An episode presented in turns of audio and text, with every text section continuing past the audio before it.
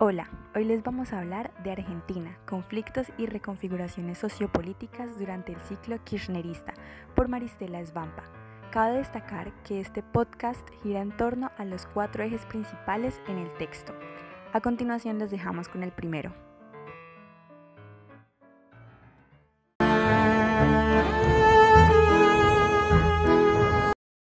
Bueno, para empezar, hablaremos sobre algunos de los cambios en la estructura social y económica durante el ciclo kirchnerista del 2003 al 2015.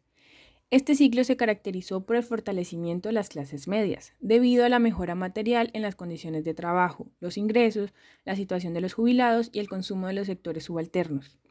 Adicionalmente, el crecimiento de la economía, el aumento del empleo y del salario contribuyeron a una baja sustantiva de la pobreza, respecto con los años 2001 y 2002, cuando este llegó al 52%. Lo que llevó a la disminución de la pobreza también llevó al aumento de la concentración de la riqueza y a un mejoramiento de los sectores altos de la sociedad. Se preguntarán, ¿por qué? La razón es que hubo un desplazamiento del capital financiero, también hubo una extranjerización de la economía, se reactivó el consumo y la inversión y finalmente hubo una expansión en el nuevo paradigma agrario. Para finalizar este eje, el kirchnerismo retomó la tradición democrática de paritarias libres, lo cual también mejoró el salario de los trabajadores, al mismo tiempo que se da un desplazamiento del conflicto sindical hacia el área laboral. En segundo lugar, el otro eje importante habla de las grandes transformaciones rurales a partir de un nuevo modelo agrario, hecho que dio pie a nuevos sujetos rurales globalizados. Hay que tener en cuenta que en Argentina existen tres universos agrarios. El primero es el hegemónico de los agronegocios, que se caracteriza por el uso intensivo de biotecnologías y exportación de cultivos transgénicos mediante el modelo de la transectorialidad, la priorización de la producción, la intensificación del papel del capital, la estandarización de las tecnologías y el acaparamiento de tierras para producción a gran escala. El segundo es el mundo chacarero pampeano, que tiene una diferente organización del trabajo y la producción, el cual presenta una problemática de desestabilización y ocaso de la agricultura y la ganadería. El tercero es el mundo campesino indígena, que históricamente ha sido marginalizado por un silenciamiento de una heterogeneidad de sujetos sociales agrarios.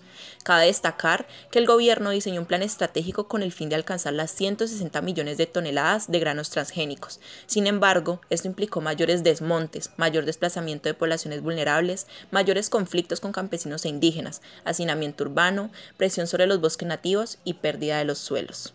En este momento llegamos al tercer eje. Aquí les vamos a contar sobre las movilizaciones y movimientos sociales, enfocándonos en los conflictos del ciclo kirchnerista. La sociedad argentina de los últimos 15 años se tornó más compleja a nivel de conflictos sociales, lo cual fue diseñando una nueva dinámica entre centros y periferias.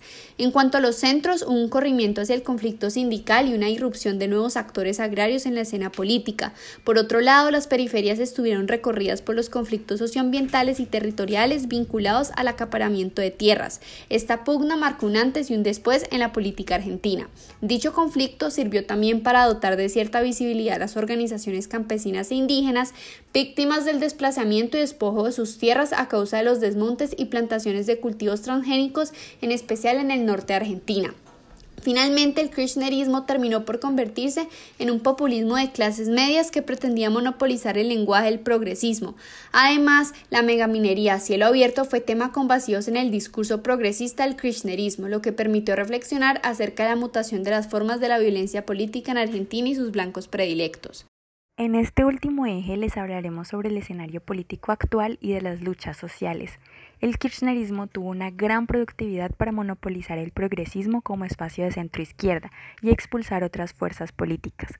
Sin embargo, todo llega a su fin. Razones como el cuestionamiento de los nuevos actores sociales, la fractura evidenciada en los sectores medios y el deterioro de los índices económicos propiciaron el fin del kirchnerismo. Este escenario contribuyó a la derechización de la oferta electoral en el 2015, quedando como mandatario Mauricio Macri, un representante de la derecha empresarial. Esto implicó el, el pasaje hacia un escenario postprogresista, que apuntó a realizar un ajuste tradicional. En cuanto al tema medioambiental, el nuevo oficialismo apuesta a profundizar la comoditización de la naturaleza.